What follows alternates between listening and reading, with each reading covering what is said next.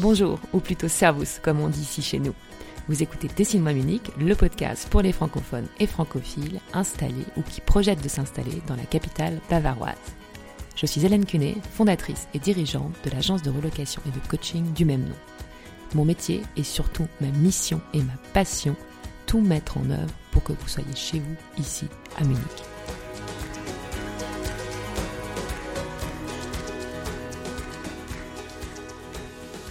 Avant de vous présenter mon nouvel invité, je profite de ce premier épisode de l'année 2020 pour vous souhaiter de vive la furieuse envie de réaliser au moins un de vos rêves. Merci Jacques Brel que je paraphrase. Aujourd'hui, je rencontre avec vous Nicolas. Au moment où on démarre l'interview, j'ai 30 minutes d'avance sur vous. En clair, on ne se connaissait pas avant. Suite à l'idée d'une amie, j'ai contacté Nicolas pour lui proposer de faire un épisode. Il a tout de suite accepté. Nicolas travaille dans un cabinet de recrutement à Munich et j'étais convaincue que son expérience et son regard sur le marché allemand de l'emploi pourraient nous intéresser.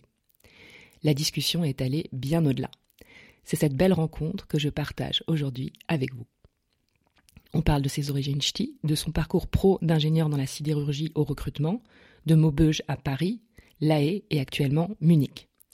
On évoque son métier, le marché de l'emploi allemand, les différences entre candidats et recruteurs français et allemands et plein d'autres choses. Ce que je retiens par-dessus tout, c'est sa mention hommage au rôle important que joue l'épouse qui suit dans le cadre d'une expatriation, sa conviction en la force et l'avenir du couple franco-allemand en termes économiques et culturels, son engagement, son dynamisme et sa générosité dans tout ce qu'il entreprend. Tout cela délivré avec une voix de radio. Je ne vous en dis pas plus et je laisse place à ma conversation avec Nicolas. Bonjour Nicolas. Bonjour Hélène. Je suis très très heureuse de te recevoir ici. Merci d'être venu jusque chez moi. Eh ben, merci pour ton accueil Hélène. Et euh, donc je voulais te dire, tu vas être le premier invité euh, de 2020. Très bien, c'est un honneur pour moi. Euh, je trouve ça super parce que ça fait très longtemps que j'avais pas eu d'homme, donc c'est très bien sur ce point-là. En plus, euh, on va en parler un petit peu plus tard, vu euh, ton métier, euh, les bonnes résolutions, les gens qui cherchent du boulot et tout. Je pense que ça va vraiment être intéressant pour, pour beaucoup d'éditeurs. Donc voilà, une super façon de, de commencer 2020. Très bien, mais je suis ravi. avant de parler de, de, ce que tu fais et de tous les bons conseils que tu pourras pouvoir partager, moi j'aime bien que les gens racontent un petit peu leur parcours. Et je commence toujours par cette question, d'où tu viens? Alors, d'où je viens? Je suis euh, un ch'timi. Donc, euh, je suis né dans le nord de la France, dans un petit village qui s'appelle Vieux-Berquin, près d'Asbrook. Tu n'as pas l'accent euh, donc voilà, dans le, dans le nord de la France, j'ai vécu une enfance heureuse. Euh, ensuite, j'ai fait des études d'ingénieur, toujours dans le nord de la France, à Lille, une école d'ingénieur qui s'appelle HEI, hautes études industrielles aux études d'ingénieur. Et puis, j'ai démarré, euh, comme souvent, sans trop se poser de questions, une carrière dans euh, la technique et dans le secteur de la sidérurgie, qui aujourd'hui paraît un peu complètement désuet de notre siècle, mais j'ai eu la chance euh, d'avoir des gens qui m'ont fait confiance très rapidement et qui m'ont donné beaucoup de beaucoup de responsabilités. La sidérurgie est un secteur d'activité dans lequel, en fait, euh, bah, dès que tu veux investir, c'est des sommes d'argent euh, énormes. Et je me souviens, j'étais ingénieur, donc j'étais responsable des investissements. Et, et, voilà, et je me souviens mais des montants de 60, 70 millions d'euros, ça me paraissait hallucinant. Donc voilà, j'ai démarré comme ça dans la technique, j'ai fait ça 8 ans. C'était passionnant, sauf que c'était euh, dans une ville qui est un peu moins passionnante, qui s'appelle Maubeuge. Ok, oui. ça fait un peu moins euh, rêver. À part le clair de lune. Euh, il y a des gens passionnants, mais c'est effectivement ça fait un peu moins rêver. Puis j'ai rencontré mon épouse qui voyageait beaucoup, et donc il a fallu qu'on prenne une décision de partir dans une plus grande ville. C'était d'une part le premier choix, et d'autre part, voilà, j'étais responsable de la maintenance dans une usine, et c'est des, des, métiers très techniques dans lesquels on vous demande, pas dans lequel je pense qu'il trouvait pas de successeur et donc il voulait pas me faire évoluer. Donc à un moment donné, j'ai dit bon, moi je voudrais faire autre chose. Et euh, le hasard de la vie a fait que j'ai rencontré euh, une personne qui était à l'époque le CEO de Michael Page, qui est un cabinet de recrutement connu, qui m'a proposé de le rejoindre pour euh, profiter de mon expérience industrielle et euh, démarrer toute l'activité industrielle et le recrutement d'ingénieurs chez Michael Page en France. Donc que j'ai démarré en 2000. Et donc depuis 2000, je suis dans le monde du recrutement. D'accord, parce que c'était une de mes questions de savoir comment tu passais, comment tu arrivais à cette heure-là. Donc par une rencontre, au fait. Exactement. Et l'aspect humain des choses, enfin, je me suis très vite rendu compte que la technique, oui, c'était bien, mais que je me voyais pas faire toute ma carrière dans la technique, que l'aspect humain me manquait, que les rencontres me manquaient, tout en gardant effectivement sur ce fil rouge euh, du monde industriel qui est un secteur qui me plaît beaucoup. Et voilà comment je suis rentré dans le monde du recrutement. Ok. Et donc tu restes euh, un peu plus de 10 ans, c'est ça Alors donc euh, je rentre, j'intègre la société Michael Page en 2000 en tant que consultant en recrutement, puis bah, step by step la société me fait confiance. Euh, en 2005, euh, elle me, nomme directeur général de Michael Page en France. J'ai occupé ce poste pendant cinq ans sur la France et puis euh, ensuite, comme souvent, si tu veux dans une société internationale mhm. évoluer, il faut que le petit français il s'exporte. et donc en 2010, j'ai emmené toute la famille en Hollande toujours pour la même société Michael Page, où j'étais directeur général de Michael Page pour la Hollande. Nous sommes restés trois ans en Hollande et puis en 2013 nous sommes arrivés à Munich. D'accord. Et, euh, toujours, pour, la Michael Page, donc en tant qu'expat, euh, expatrié. J'allais dire donc première expatriation la Hollande et puis après tu exactement, enchaînes euh, l'Allemagne. L'Allemagne où en fait, euh, donc ça faisait, quand je suis arrivé en 2013, ça faisait 13 ans que j'étais chez Michael Page, je suis resté deux ans. 15 ans, société cotée, euh, énorme pression. Puis voilà, à un moment ou à un autre, euh, je pense que j'étais peut-être trop cher. Je sais pas s'il faut qu'on se le dise, mais voilà, la société s'est dit bon, Nicolas Vermersch, il a passé un cycle peut-être, et voilà, j'ai quitté la société. Alors, vous l'avez, tu l'as compris, euh, pas de mon plein gré, mais ce qui était très bien, parce que j'ai toujours eu en tête l'idée de, un jour ou l'autre, enfin, mes parents sont agriculteurs et on a toujours à la maison cet esprit, euh, cet esprit d'entrepreneur, cet esprit de, ouais, de, enfin, travail, famille, patrie, enfin, et mmh. puis donc voilà, ce petit kick a fait que je me suis retrouvé euh, au chômage à Munich en recherche d'emploi avec une famille de quatre enfants, une épouse qui ne travaillait pas. Puis la première fois, je pense, de ta vie. Et la première fois de ma vie, donc j'étais forcément dans une situation euh, très inconfortable, euh, très, pas du tout en sécurité. Mais en même temps, j'ai une, une, femme extraordinaire et donc on s'est posé et puis on a réfléchi, on s'est dit qu'est-ce qu'on fait. Et on a décidé, on a, on a fait le choix de rester ici parce que on a beaucoup aimé l'Allemagne, on a beaucoup aimé Munich. Et euh, encore une fois une rencontre et euh, donc j'ai euh, intégré le cabinet de recrutement 3C qui cherchait quelque part un, un, un un, successeur, enfin une personne qui puisse qui puisse reprendre le relais d'une société qui avait été créée en 2001, donc ça faisait 15 ans. Et voilà comment je suis rentré au sein de la société 3C, dans lequel je me sens très bien, dans lequel je suis depuis 2016. Avant qu'on parle de, ton travail, je voulais revenir. Donc, tu arrives euh, à Munich en 2013. Est-ce que tu connaissais la, ville avant? Comment Est-ce que tu te souviens de, ta première fois et de l'impression que tu as eue? Alors non, je ne connaissais absolument pas la ville avant. Je ne connaissais, je connaissais relativement peu l'Allemagne avant.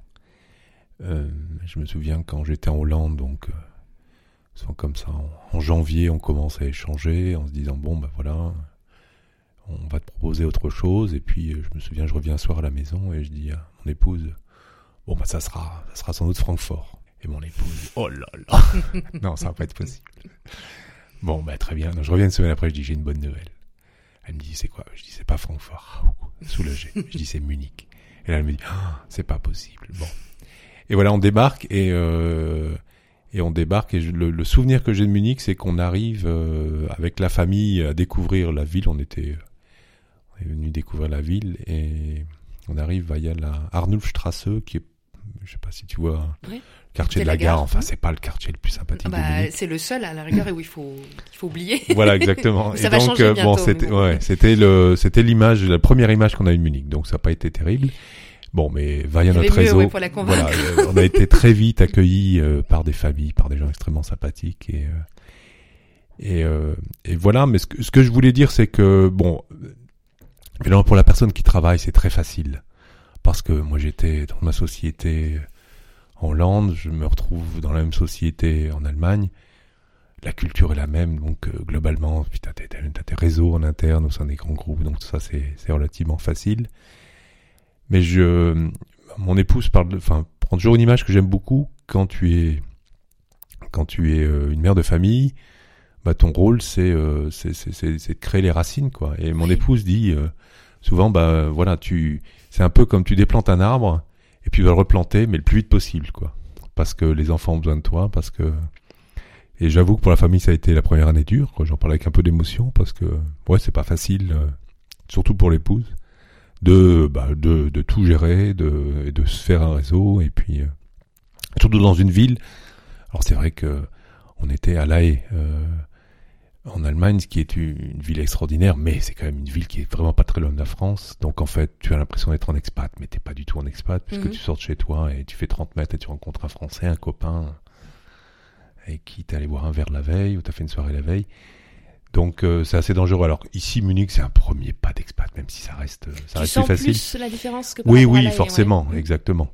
Après euh, ça reste l'Europe et mais je veux dire la distance pour une mère de famille la enfin tu, tu prends plus facilement la voiture donc la distance est un peu plus importante des écoles qui sont séparées mais non, puis vous, étiez du nord de la France, donc je veux dire, c'est, c'est pas très loin de la Hollande, c'est pas comme si t'étais voilà, de, exactement, Marseille. Exactement. Hmm, d'accord.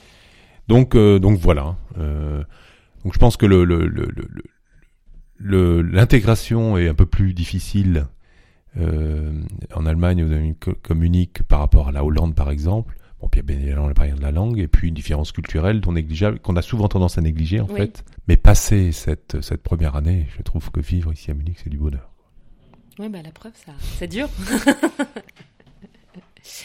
Et on en parlait un petit peu euh, avant, hors micro. Euh, donc, tu parlais pas vraiment allemand quand tu es arrivé ici. Euh, comment ça se passe, ton apprentissage?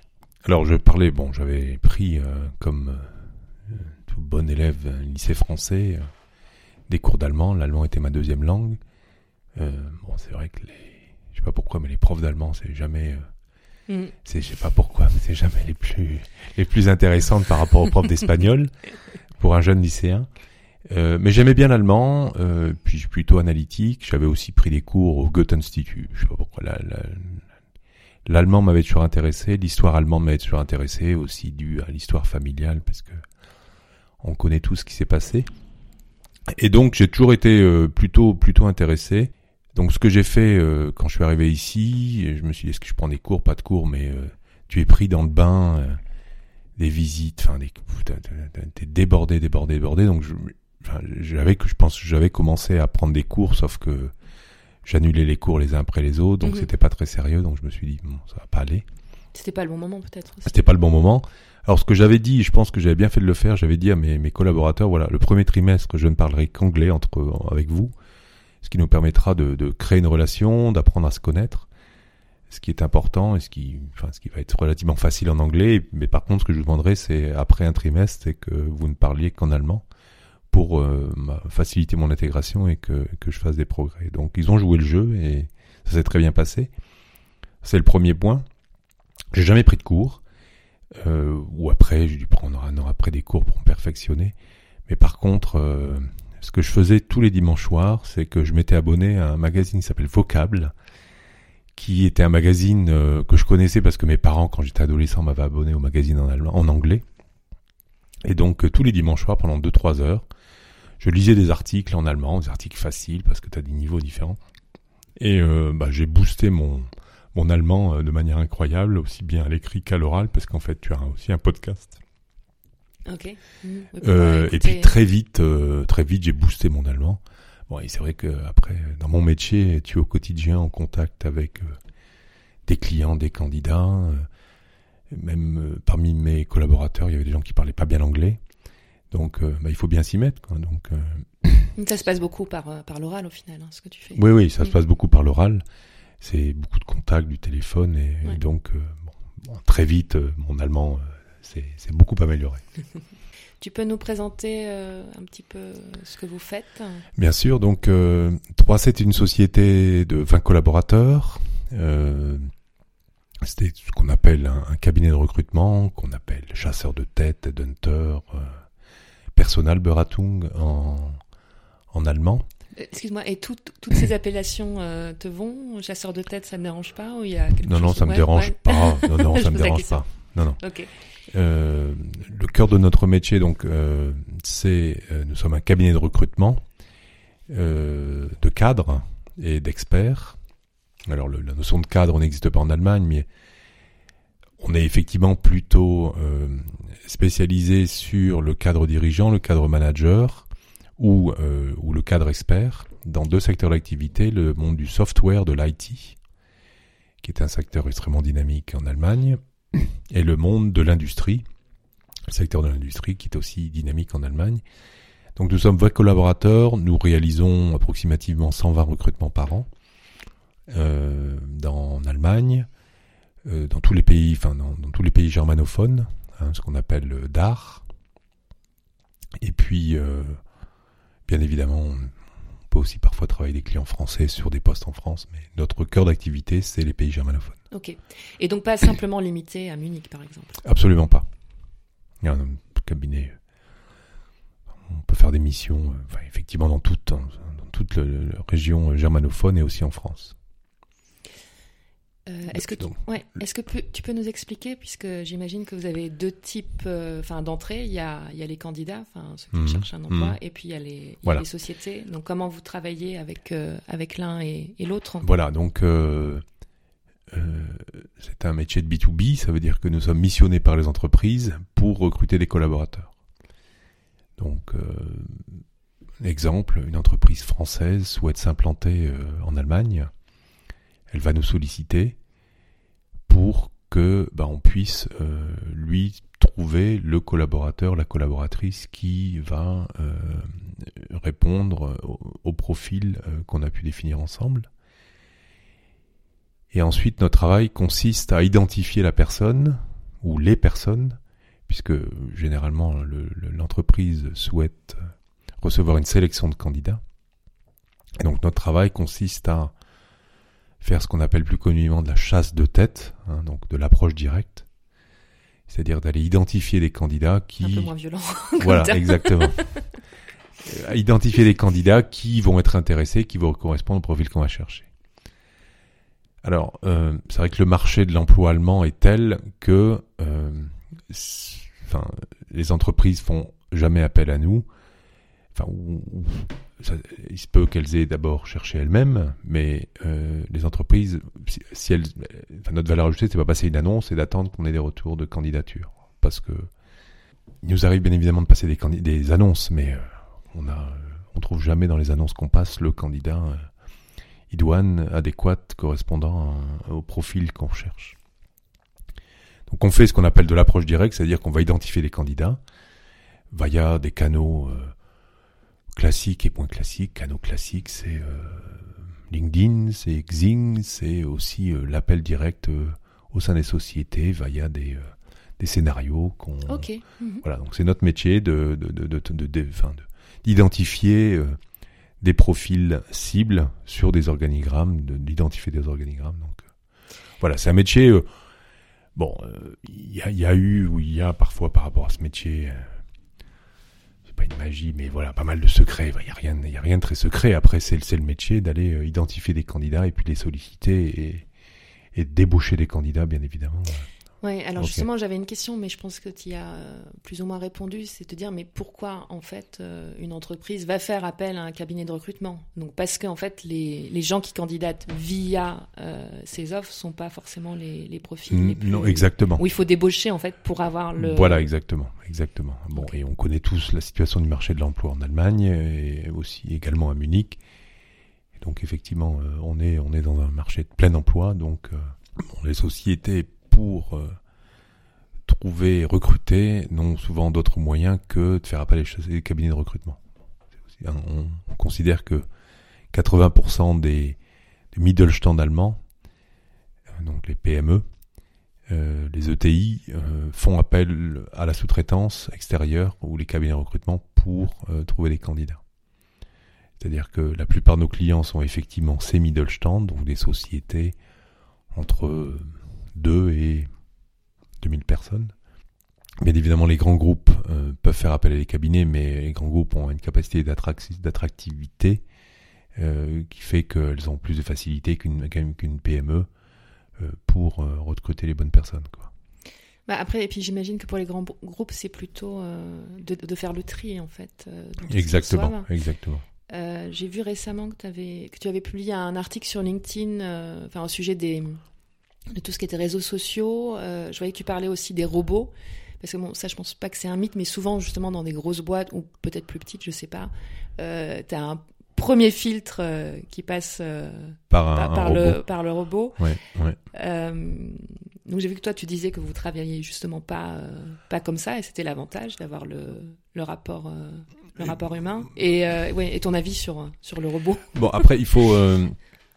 Enfin, ça fait 20 ans que je fais ce métier ce qu'il faut, euh, enfin, on, on, a une palette euh, de, de, de, de, différences dans ce métier qui est énorme. Hein, donc, euh, euh, ce que je veux dire, c'est que nous, on, on fait l'executive search, de, donc de la, de la chasse de, enfin, de la chasse de tête, euh, de, la recherche de dirigeants. Donc, euh, à aucun moment, le robot peut remplacer notre métier. Par contre, sur des recrutements volumiques, euh, m'entends, la Deutsche Bahn, euh, la police, qui lance des campagnes de recrutement. Là, effectivement, il peut y avoir une certaine automatisation des premières phases de recrutement. Il n'y a rien d'inhumain, c'est juste une première présélection qui facilite les choses. Et bon, j'ai déjà testé des systèmes, c'est pas inintéressant, mais euh, je pense que ça n'ira pas plus loin. Mm-hmm. Et pour, euh, pour y répondre, euh, tu as un conseil, c'est-à-dire enfin, reprendre des mots-clés qu'il y a dans l'annonce la, dans pour être sûr de ne pas passer complètement à côté ou... Ce que je veux vous dire par rapport à ça, et ça n'a rien à voir avec Munich, ou, euh, mhm. mais bien évidemment, si on voit une annonce, bah, on postule, mais ce qu'il faut, c'est que se dire que toute entreprise est également humaine et que une annonce, il se peut qu'elle soit toujours en ligne, mais que le poste soit déjà pourvu, mais que ça n'a pas été mis à jour donc il faut pas hésiter à aller un peu plus loin que ça, c'est-à-dire que il faut pas utiliser à, hésiter à utiliser son réseau pour essayer de rentrer en contact avec des personnes qui travaillent au sein de la société pour avoir plus d'informations. Voilà. Donc après les mots clés, enfin moi je suis pas très euh, mots clés, mais voilà, je crois, je crois de l'authenticité dans dans ouais, mm. dans la transparence. Euh, et puis la, motivation aussi. Et la motivation, euh, mais mots clés, pas mots clés. Enfin, je crois pas beaucoup à ça. Mm, mm. Comment ça se passe quand, au niveau des, des candidats? Est-ce que par exemple c'est, euh, je dis pas ça euh, négativement euh, et tout, mais je sais qu'il y a beaucoup de gens qui travaillent comme ça. On dit bon, euh, tu déposes juste un, un, CV, puis justement tu vas mettre ton robot en place et mmh, mmh. ressortir un CV quand ça va correspondre. Ou vous avez, enfin, vous apprenez à les connaître, vous donnez des conseils. Enfin, comment ça se passe de l'autre côté en fait? Mmh. Bon, je peux te dire comment ça se passe chez nous. Euh, oui, bah c'est ce qui. Ce voilà. après, hein. effectivement, toutes les candidatures spontanées sont analysées, regardées, et puis s'il y a une personne qui peut, enfin, on est aussi pragmatique, hein, c'est-à-dire que si euh, on reçoit une candidature d'une personne dont on sait que on pourra malheureusement pas lui proposer un poste parce que on est aussi spécialisé, comme je te le disais, bah malheureusement, euh, on lui envoie une, une candidature, une, une lettre de rejet mais par contre, effectivement, si c'est un candidat dont on se dit, oui, effectivement, il se peut que dans les mois à venir, dans les prochaines années, on a quelque chose à proposer, on l'appelle, on le rencontre. Voilà. Et alors, toi qui vois passer beaucoup de, mhm. de CV, l'aide de motivation aussi, euh, quand justement là, il y a un candidat qui peut être intéressant pour une entreprise, est-ce que tu aides un peu les gens? Enfin, tu leur donnes des conseils pour, euh, pour se préparer? Est-ce que tu les fais peut-être travailler un peu euh, leur candidature? Oui, ça fait partie de notre rôle. Euh, en fait, on, notre cabinet. Alors moi, je suis. Euh, enfin, je, pense qu'une société comme la nôtre, au-delà du fait qu'on est une entreprise privée, donc on est là pour gagner de l'argent, on est là pour euh, faire vivre des salariés, on est là pour se développer. On a, je pense, aussi un rôle important. Je dis pas qu'on a un rôle social, mais on a un rôle vis-à-vis de l'extérieur, de gens bah, qu'on peut d'une manière ou d'une autre aider euh, par notre petit euh, service plus plus, par euh, l'aide à la candidature, des choses comme ça. On n'a pas un rôle, enfin, on, on, ne fait pas payer les candidats, c'est-à-dire qu'on considère que c'est partie de notre service d'aider les candidats à postuler, à leur donner un certain nombre de conseils. moi, je suis très très souvent sollicité, notamment par les candidats francophones mmh. ici sur Munich, ce qui est normal. Donc, je le fais avec grand plaisir. donc, oui, dans la mesure du possible, on les aide du mieux qu'on peut. Quoi. Mais à ton avis, quels sont les, allez, je sais pas, deux, trois plus grosses euh, erreurs que, que tu peux voir soit dans la candidature elle-même, tu vois, soit dans l'approche euh, du candidat. Et plutôt là, comme le podcast est en français, euh, peut-être quelque chose voilà, qui, est, lié au milieu francophone, ou pas, hein, ou général. Je pense que ce qui est essentiel, c'est bien évidemment tenir compte des différences culturelles entre la France et l'Allemagne, différences culturelles sur le marché de l'emploi, sur le marché du travail.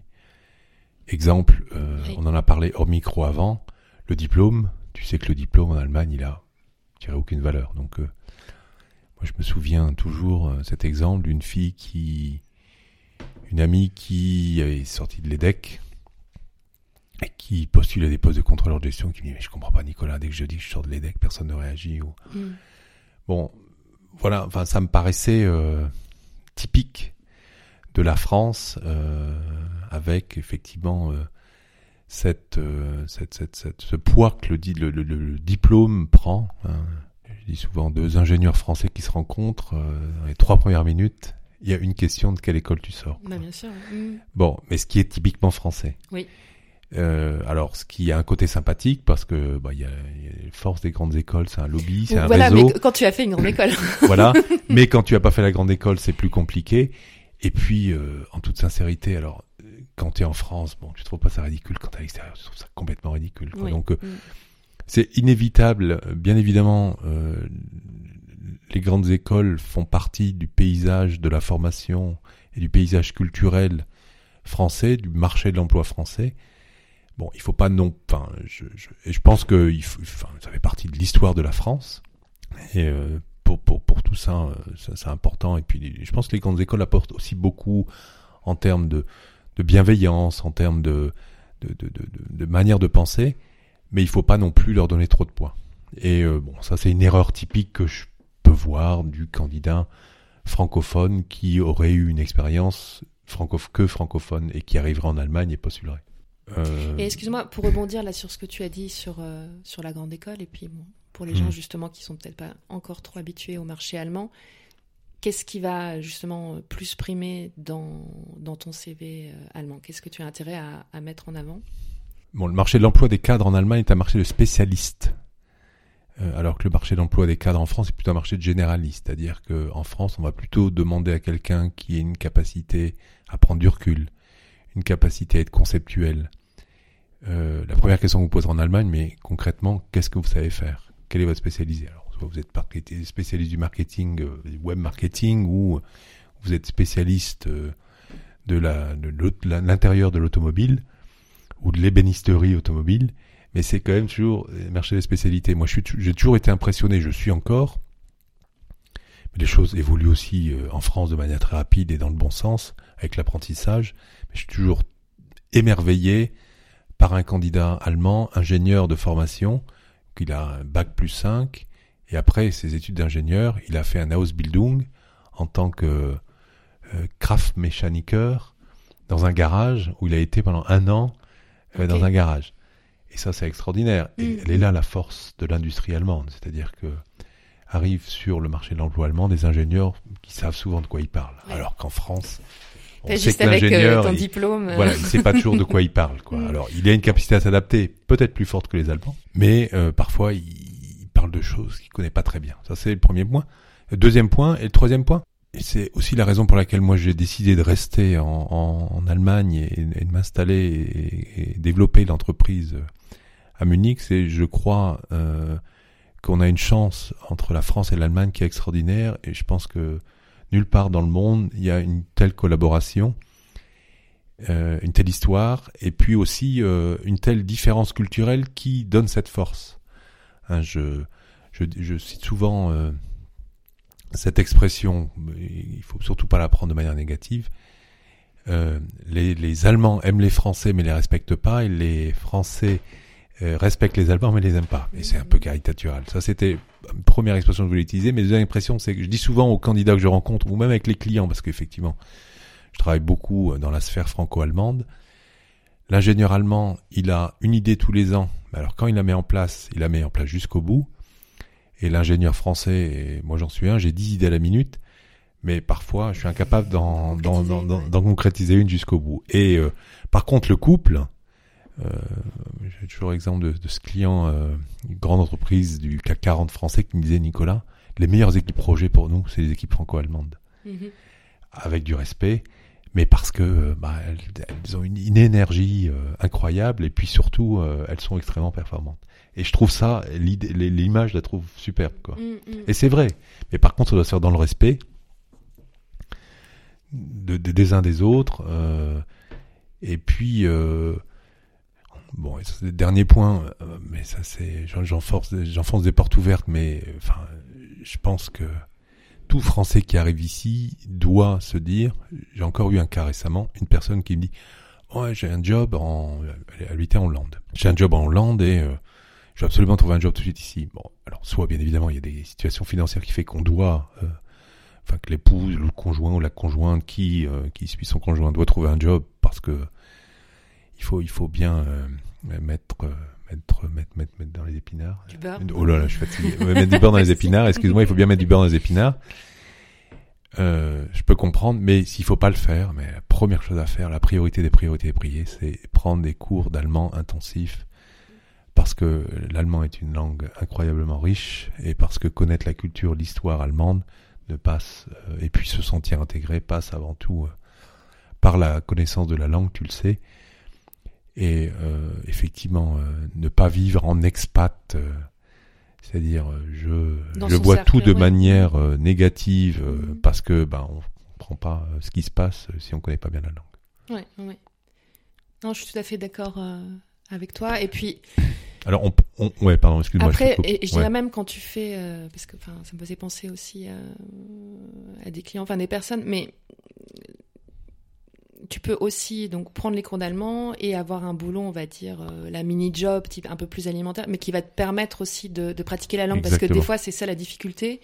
Et surtout, je le vois beaucoup quand tu restes sans bosser, mais dans un milieu ultra franco-français, et quand tu as des enfants qui vont à l'école française, c'est quand même vite fait d'arriver, et c'est c'est très sympa pour l'intégration.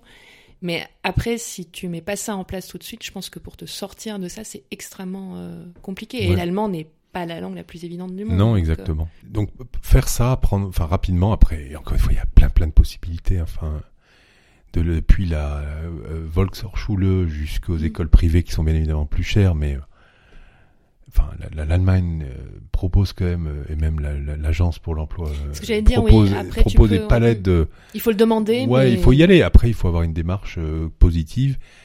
Euh, Enfin, euh, ouais, mais euh, mais n'empêche qu'il y a plein plein de choses qui se passent, qui se font. Donc, on a la chance d'être accueilli quand même de manière incroyable. Et puis, bah, si la personne, j'ai aussi souvent, si la personne ne sent pas prête tout de suite à démarrer dans un système, quand c'est une première expat, à tout de suite se mettre dans les dans les rails de l'intégration allemande, ne serait-ce que prendre des, il y a y a des formations inter, à l'interculturel qui se font, qui sont simples, mais qui permettent de tomber toutes ces barrières culturelles un peu ridicules euh, au début. Quoi.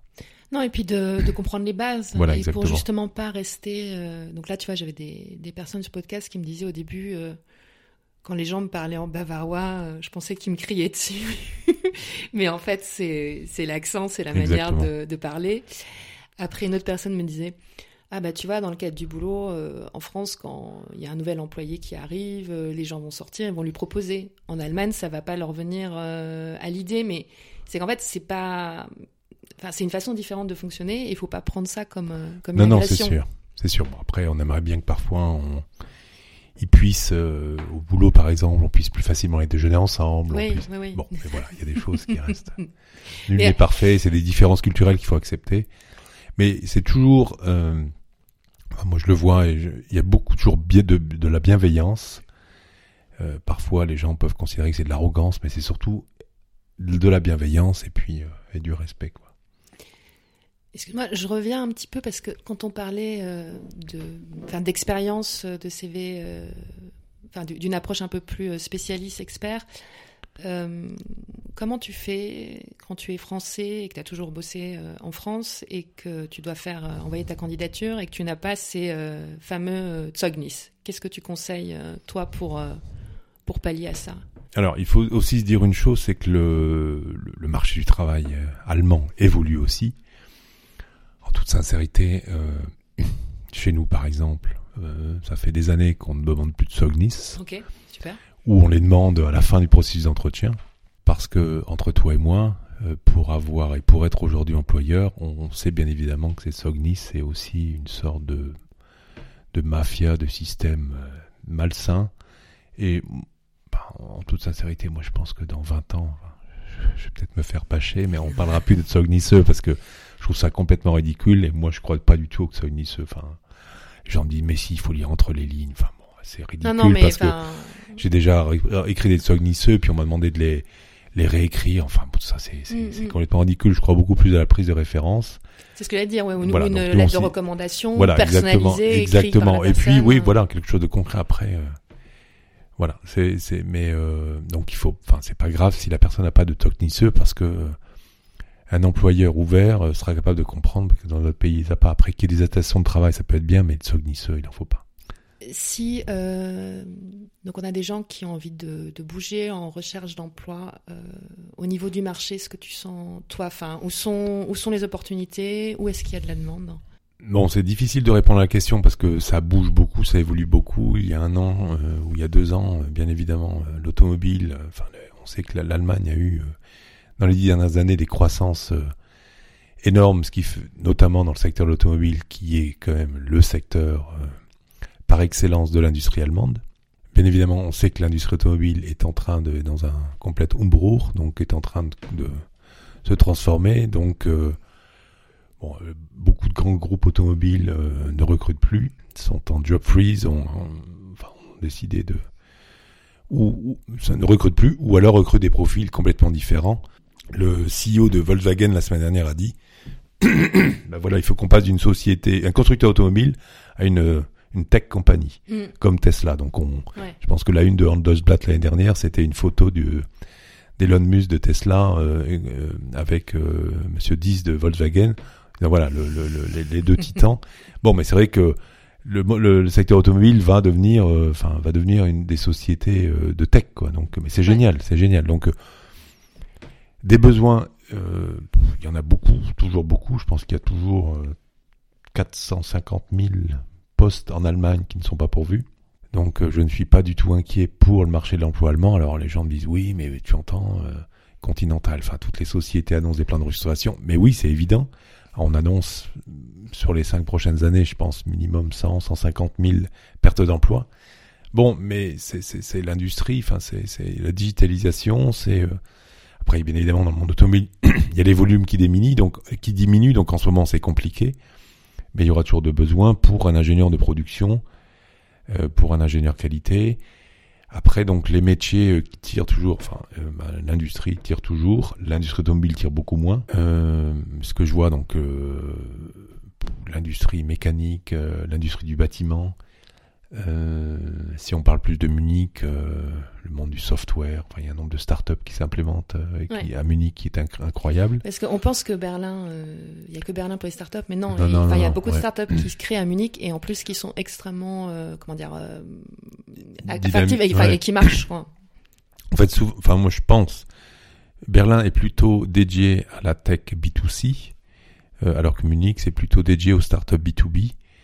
Euh, mais vous avez des très très belles startups euh, euh, allemandes enfin, qui se développent de manière incroyable. Alors ils ont un tout petit peu de retard par rapport à la, la, la, la, tech française ou la tech, ouais, mais, mais je suis sûr que ce retard va se rattraper assez rapidement. Enfin, je vois bien que les autorités mettent tout en œuvre pour, de, pour faciliter le mouvement. Donc, et puis, donc voilà, enfin, des, des, besoins, il y en a. Après, mais depuis que je fais de métier depuis 20 ans, c'est vrai que euh, on recherche plus facilement des commerciaux que des gens du marketing. Après, je, je enfin, et là, on est d'accord. souvent, on parle du marché, donc marché de l'emploi, c'est des offres et des demandes. Mm. Donc, euh, moi, depuis que, enfin, depuis que je, je, je, je, fais ce métier depuis 20 ans, je te le dis, voilà, oui, bien évidemment, sur une recherche d'un responsable marketing, j'ai toujours reçu beaucoup plus de candidatures, voire euh, plutôt 50 euh, candidatures, alors pour un poste de responsable commercial, j'en avais euh, zéro. Donc euh, c'est évident, comme sur les postes des ressources humaines. Oui, c'est sûr. Enfin, après, pas pour autant qu'on ne recherche pas des DRH, des HR managers, Mais euh, oui, il y a, y a, plus de demandes qu'un ingénieur Java ou qu'un développeur euh, de puce ou qu'un euh, qu'un commercial dans une boîte de software. Mm, mm. Donc les, les métiers, en, enfin en ce moment, nous, ce qui nous tire beaucoup, c'est le monde du software. Enfin, mais toutes les, parce que toutes les sociétés de software recrutent, mais bien évidemment, il faut parler l'allemand. Alors, même, euh, ouais, même dans, le, dans ce milieu-là. Mais software commercial. Ok, oui. Pour un poste commercial. Voilà, exactement. D'accord. Hmm. Encore une fois, les métiers marketing, les métiers des ressources humaines, c'est des métiers sur lesquels effectivement les gens mettront un peu plus de temps à trouver un, un job. Voilà. Alors que les commerciaux, mais parce qu'effectivement être commercial, ça veut dire qu'il faut bouger, ça veut dire que bah, enfin, tout le monde n'est pas fait pour être commercial. Ouais, c'est plus d'engagement, je veux dire. Bah, c'est un métier qui. Fait pour tout le voilà, exactement. Donc. Euh, je sais pas que le marketing c'est un boulot fait pour tout le monde, mais il y a effectivement plus de volume. Enfin, ça, ça reste un marché, il faut en être conscient. Et il faut toujours, bien évidemment, regarder, euh, bah voilà, quelles sont les, les offres d'emploi. Euh, c'est un marché d'emploi de rêve en Allemagne, donc euh, il y a plein plein de postes. Après, il faut pas hésiter non plus, enfin, euh, à se reformer, euh, à faire des, enfin, il y a des formations. enfin, les, les, les, chambres de commerce proposent beaucoup beaucoup de formations. je te dis, l'agence de l'emploi propose beaucoup de formations. Donc il y a plein de choses. Après, effectivement, il faut pas non plus hésiter à redémarrer peut-être un salaire. Ça, c'est pas évident. Je, peux comprendre qu'on a été expat ou on a travaillé en France. On se retrouve en Allemagne, on dit, oh là là, les salaires. C'est sûr. Bah, il faut, il faut se dire, bon, bah, ok, je, je redémarre euh, peut-être avec des salaires euh, moindres, euh, euh, inférieurs, mais pas pour autant que dans cinq ans, je retrouverai pas le niveau, voire un niveau supérieur de ce que, je gagnais. Donc, et encore une fois, j'ai bien conscience qu'il faut mettre du beurre dans les épinards, chacun doit vivre, mais il faut, il faut, il faut toujours avoir un peu une stratégie long terme ou moyen terme en disant voilà, ok, qu'est-ce que je veux faire? Et euh, et puis euh, et puis se dire bah, le salaire c'est important, mais euh, c'est pas non plus que ça quoi. Non, et puis le problème, c'est que si tu travailles pas pendant un, deux ou trois ans, bon, déjà en Allemagne, le chômage, c'est, c'est un an. Ouais, exactement. Après, euh, c'est la même chose. Non. Euh, Là, par exemple, quand tu parlais, euh, enfin, effectivement, sur les postes marketing, ce sont un peu plus difficile de trouver. A contrario, moi, ce que je vois beaucoup, alors ça fait pas rêver, c'est clair au début, mais ça peut être une bonne euh, passerelle pour évoluer. C'est des postes de, service clientèle, etc. Où là, pour le coup, on demande le français. Et après, pourquoi pas, euh, si la boîte se développe, tu vois, bouger à un autre poste. Mais au moins, tu as un salaire. Généralement, sur ce type de poste, tu peux travailler aussi à, mi-temps, un peu à la maison. Encore une fois, c'est un, c'est un point de départ et c'est quand même mieux, enfin, il me semble, que, que de rien faire du tout. Enfin, quand tu as envie de faire quelque je, chose. Je suis d'accord, je suis d'accord.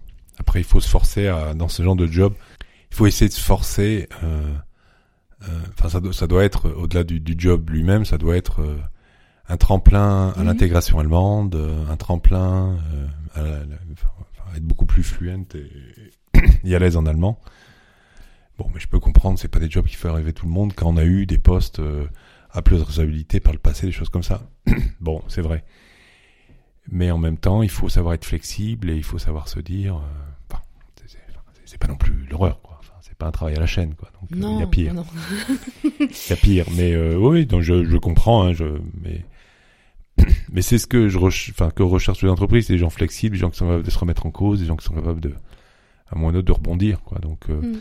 et puis euh, moi j'ai aussi beaucoup évolué euh, là-dessus. C'est qu'aujourd'hui la relation employeur employé puis tout la même qu'il y a qui a 20 ans, ça veut dire que bah il faut pas hésiter sur ce genre de job à se dire je commence un an après ou huit mois après, j'ai trouvé autre chose. Enfin, et assez rapidement, on peut se retrouver à avoir un, un job qui correspond à ce qu'on ce qu'on mhm. cherchait. On a fait quelques quelques bons quatre mois ou cinq mois. Enfin voilà, il faut pas hésiter quoi. Je laisserai le, les, les, coordonnées, enfin ton site, etc. pour les gens qui veulent te, te contacter, euh, que ce soit donc les entreprises ou les candidats. Euh, on a bien compris, je remettrai là les, plutôt les, les secteurs euh, sur lesquels tu peux intervenir, puisque tu n'es pas compétent. non, ce que je veux, je, enfin, je, J'insiste, ouais, je suis pas, je suis pas compétent partout. Et j'insiste sur un point, je parle plutôt. Non, mais de... t'as peut-être pas du temps non plus pour. Non, non, c'est, bah, puis c'est pas mon, enfin, je veux dire, le, je, je, je fais pas de coaching de candidat, c'est-à-dire que je me fais pas rémunérer. Je mmh, considère que ça fait mmh, partie du service et que c'est le petit plus plus si je peux donner des conseils, mais euh, j'ai Non, non, bah, c'est pas- pas- voilà, exactement. C'est partie du service à, à l'aide d'intégration, mais euh, voilà, j'ai pas que ça à faire. Non, non, et puis c'est un, c'est un autre métier. Exactement, Je- Je exactement. suis bien placée pour Exactement, le savoir. exactement. Venez me voir, sinon. Euh, J'ai vu, donc avant qu'on passe aux petites questions euh, rapides, euh, que tu avais un, un poste bénévole de conseiller du commerce extérieur de la France.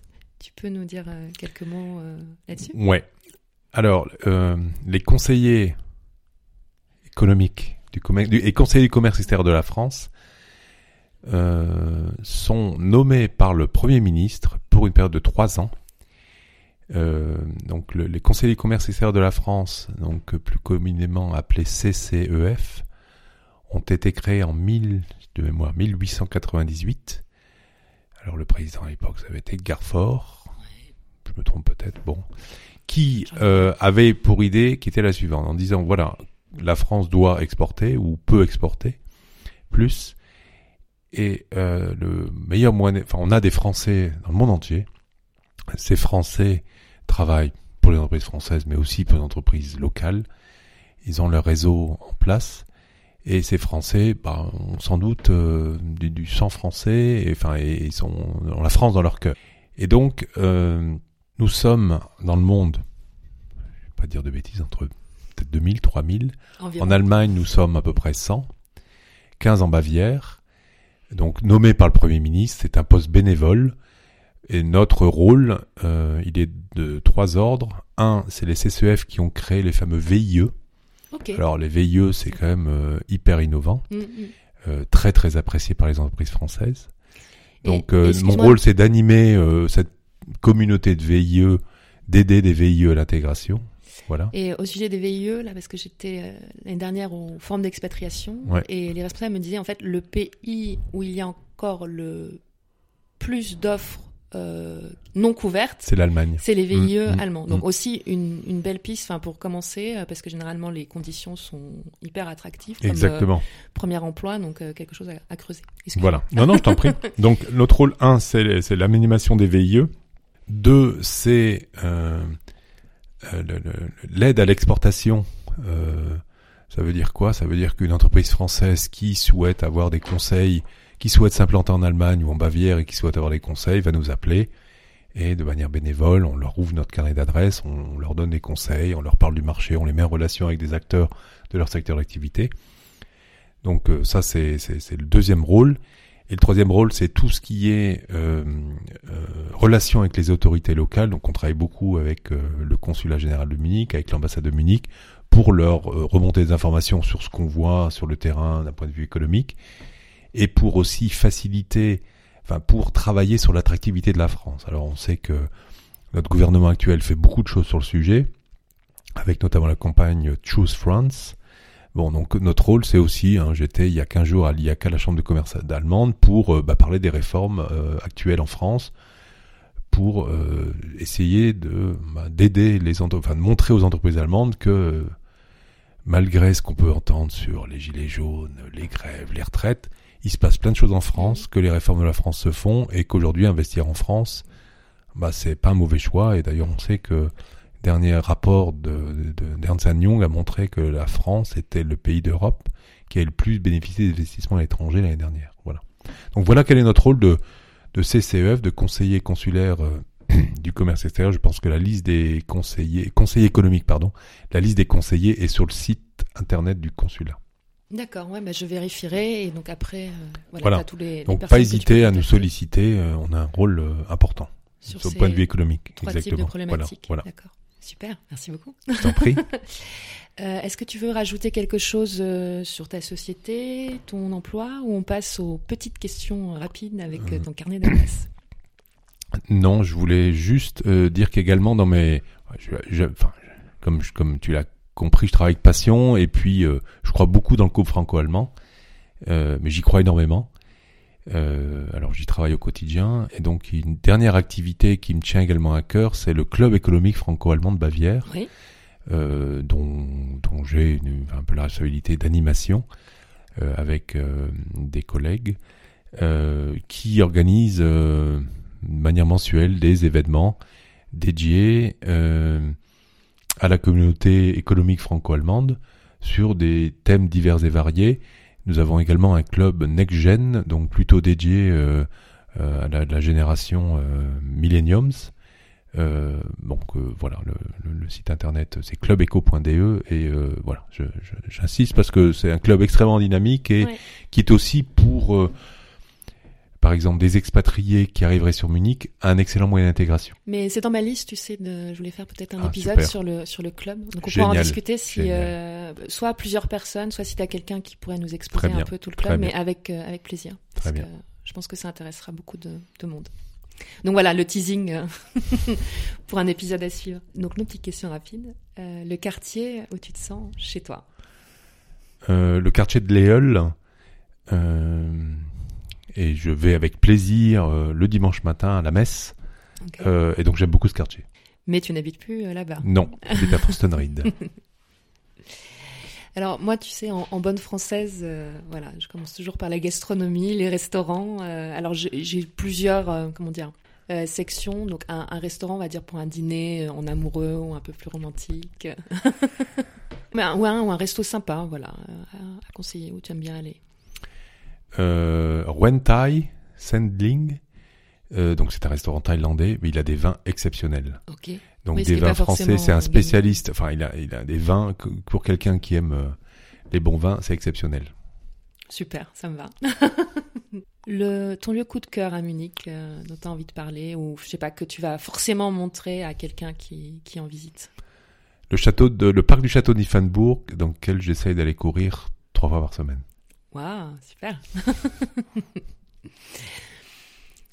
Donc Munich, euh, on l'a dit, le centre-ville est très sympa, mais ce qui est vraiment chouette, c'est les alentours, les lacs, la montagne, l'Italie euh, qui n'est pas loin. Euh, peut-être, je sais pas, une ou, deux sorties à l'extérieur de Munich, quelque chose à recommander? Hiver, été, parce que ça, ça dépend aussi des saisons.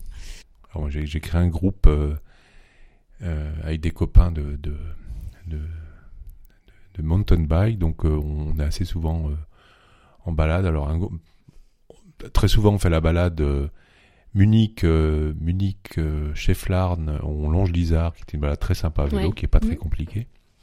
Donc ça c'est très près de Munich. Ce qui est super également à faire, c'est descendre Wolstrashausen, Munich en canoë on a l'impression d'être euh, au milieu de nulle part, on a l'impression d'être euh, au Canada. Et puis quel autre coup de cœur euh, Bénédicte Boyer, je ne sais pas si tu connais, au sud de Munich, direction Garmisch. Donc il y a une très belle abbaye et puis il y a des très très belles balades à faire. Ok, super. En, rando là Ouais, en rando. Et puis le plus beau lac, Schliersee. Ok, ouais, non, mais c'est vrai. pas la peine de tous aller s'entasser à Sternberg ou, à Tegernsee. Euh, comme tu sais, le podcast s'appelle euh, Dessine-moi Munich. Et je demande à chaque fois à mes invités euh, si tu avais une couleur, une image, à quoi ressemblerait ton, ton Munich. Ou un adjectif hein, aussi. adjectif. Est-ce que douceur de vivre? Ça marche. Je trouve que la vie est douce à Munich. Elle est facile. Avant de passer à la dernière question, un, un dernier conseil. Donc, je sais que tu en as déjà partagé beaucoup pour pour quelqu'un donc euh, un étranger là qui arrive à, Munich euh, pour euh, pour bien s'intégrer, pour profiter de la ville. Lire l'histoire de l'Allemagne, se dire que il s'est passé plein de choses et que l'Allemagne et, essayer d'arriver avec le moins de préjugés possible, c'est-à-dire se faire sur place une idée et, bien écouter, bien comprendre. Mhm. Voilà. oui, oui, arriver de façon complètement, enfin, ouverte ou, vierge. voilà, exactement. Euh, mm. Et puis lire, ouais, lire, lire. Enfin, l'Allemagne est une nation extrêmement, euh, une culture extraordinaire. Euh, donc, ouais, je pense, penser beaucoup, beaucoup lire sur, enfin, sur ce qui s'est passé, sur la culture allemande, sur ce pays complexe qui s'est créé quand même de manière, enfin, très différente de notre République française, très centralisée. Donc bien se rendre compte de... C'est assez simple comme différence, mais il faut vraiment s'en rendre compte. Euh, moi, ce qui me marque toujours, c'est effectivement cette approche, euh, sans aucun, avis négatif de ma part, mais euh, quand, je parle avec des clients ou des, on a quand même une approche en France très centraliste, très centralisée, alors qu'en Allemagne, on a un pays fédéral pas du tout centralisé. Et de serait-ce que comprendre ça, comprendre qu'effectivement les landers ont des poids importants, ça permet quand même ben, de comprendre beaucoup de choses. Quoi. Mmh, mmh. Et donc la, la dernière question, c'est toujours la même. Qu'est-ce qui te, te manquerait le, le, plus si tu devais partir demain? Qu'est-ce qui manquerait plus C'est euh, les, homélies de mon, les homélies de mon prêtre le dimanche à la messe. Ok. Qui n'ont absolument rien à voir avec le franco-allemand, mais qui sont incroyables. Voilà. Super. Bah écoute, on en reste ici, à moins que tu veuilles rajouter quelque chose. Non, merci beaucoup pour Merci euh, ton initiative, pour le temps que tu m'as accordé, et puis pour cette initiative euh, très intéressante et, et l'énergie que tu y mets. Bravo à toi. Merci Nicolas, et puis bah à très bientôt. À Au bientôt. revoir. Au revoir, Hélène. Rebonjour. Quelques mots avant de conclure. Un immense merci à Nicolas pour sa générosité. Vous retrouverez toutes les notes de l'épisode sur le site décide-moi toutattaché.com. Pour faire vivre le podcast et si l'épisode vous a plu, partagez-le autour de vous et laissez-moi un avis avec 5 jolies étoiles sur votre appli podcast préféré. Je vous rappelle que j'organise avec Marie, une de mes précédentes invitées, un atelier pour dire non au chaos et à la procrastination le jeudi 20 février. Toutes les infos sont également sur le site. Sur ce, bon week-end et à la semaine prochaine.